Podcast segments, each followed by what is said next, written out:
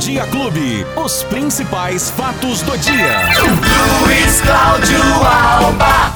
Olha ele aí, já chegou, Luizinho! Ei, Luizinho! Betinho! Bom dia, meu querido, que saudade Que de você! saudade de você, Beto Espiga. Tá tudo bem? Eu vou bem, agora melhor ainda. Tô na clube, tô vida. legal, tô na moda. Tudo bem, Betinho? Mas bem demais, Como é que Luizinho, foram ó, aí as bem-vindo. férias? Foram, foram boas as férias. Tava legal Dubai?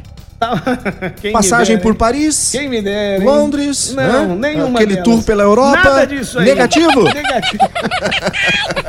é, é, Ô, é. Beto, sentimos sua falta aqui, Obrigado, rapaz. Ainda bem que você tá de volta. Mas de gente volta boa. Beto, pra- gente boa. Para mais uma, uma nova empreitada, É né? isso vamos, aí, vamos né? seguir aqui com a nossa missão nesse momento tão difícil que nós estamos passando, que o país está passando. Nós víamos falando já há muito tempo atrás, desde o ano passado, mas a cada dia a coisa fica mais próxima, a cada dia a realidade da doença, da Covid, fica mais próxima da gente, né? É verdade. eu que perdi agora é, anteontem, é um parceiro, um irmão meu, um compadre é, de 30 anos para essa doença maldita que não deu chance.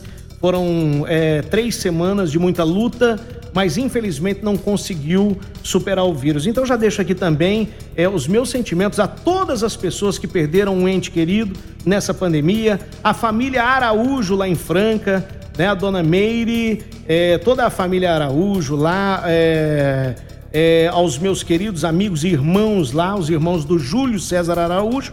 Então eu deixo aqui os meus sentimentos a, a todos eles, o seu Jairo, Jarão, um abraço para você, para todos aí, e, e estendo aqui os meus sentimentos a todas as pessoas que perderam um ente querido nessa pandemia e não vamos afrouxar não, não vamos afrouxar porque a coisa tá feia. É isso que você vai falar, Luizinho? É, infelizmente é isso, né, Beto? A gente estende aqui os nossos sentimentos também. E se você for analisar a fundo a situação, Beto, hoje em dia é muito difícil alguém que não tenha um parente ou um conhecido Verdade. que ou foi acometido pela doença, acho que todo mundo conhece alguém, né? Acho, ô Beto, acho que eu vou falar com quase toda certeza, acho que 100% da população conhece alguém que foi acometido Claro, ou alguém claro. na família que teve a doença ou mais grave ainda, alguém que perdeu um ente querido, se não da família ou pelo menos próximo, como você está dizendo aqui agora. Então, é, esse sentimento acho que vale para todas as pessoas neste momento. E aí a gente é, é, tem passando por esse momento tão difícil, Beto, mas ao mesmo tempo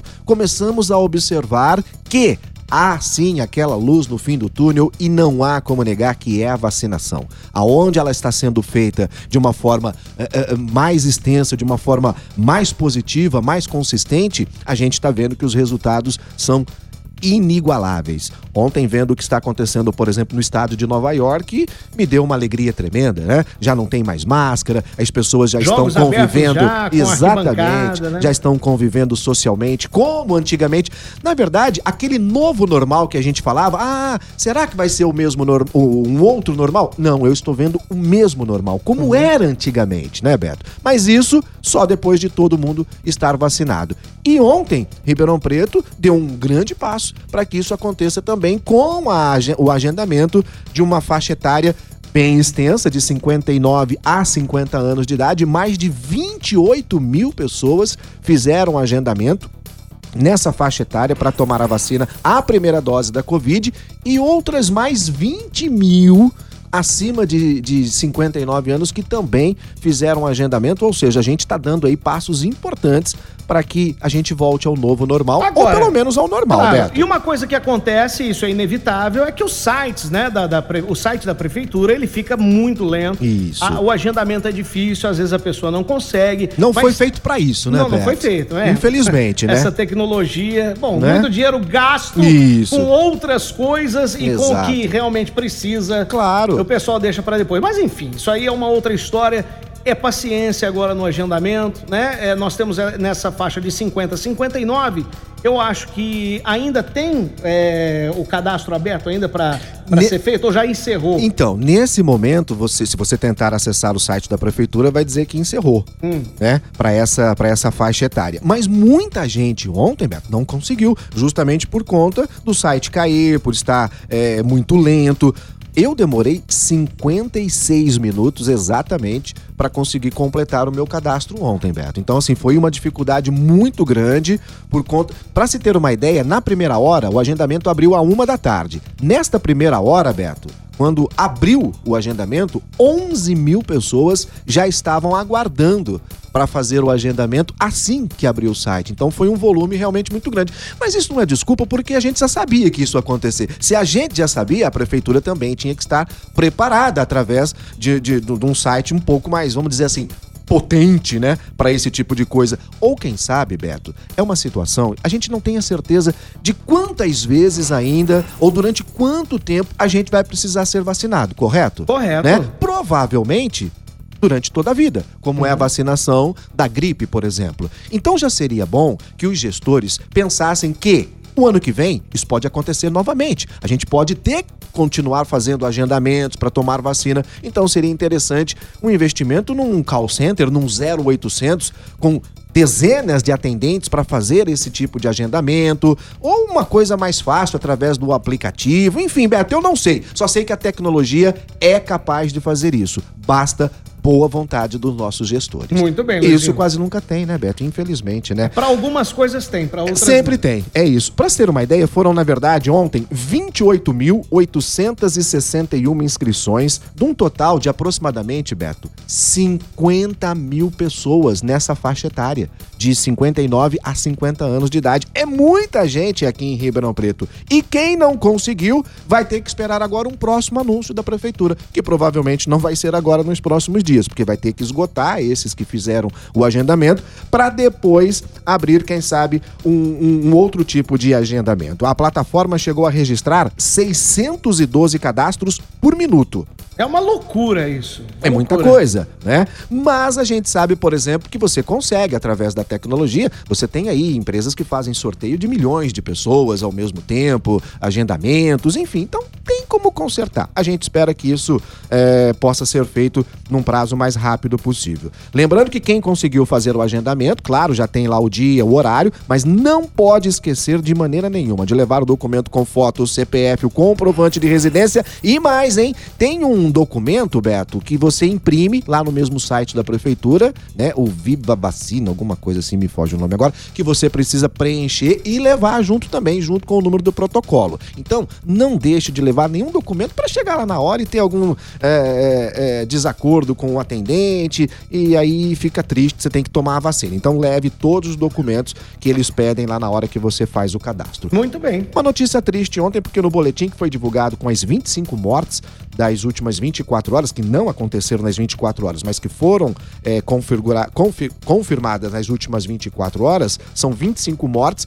Esses óbitos aconteceram entre os dias 3, 3 e 14 de junho e o fato lamentável, Beto, é que tivemos ontem a vítima mais nova em toda a pandemia. Um bebê de apenas seis meses de idade. Que tristeza, né? Muito triste. E nas mortes que aconteceram, nas 25, 17 homens, 8 mulheres. É, a mais nova tinha seis meses e a vítima mais é, velha tinha 88 anos de idade.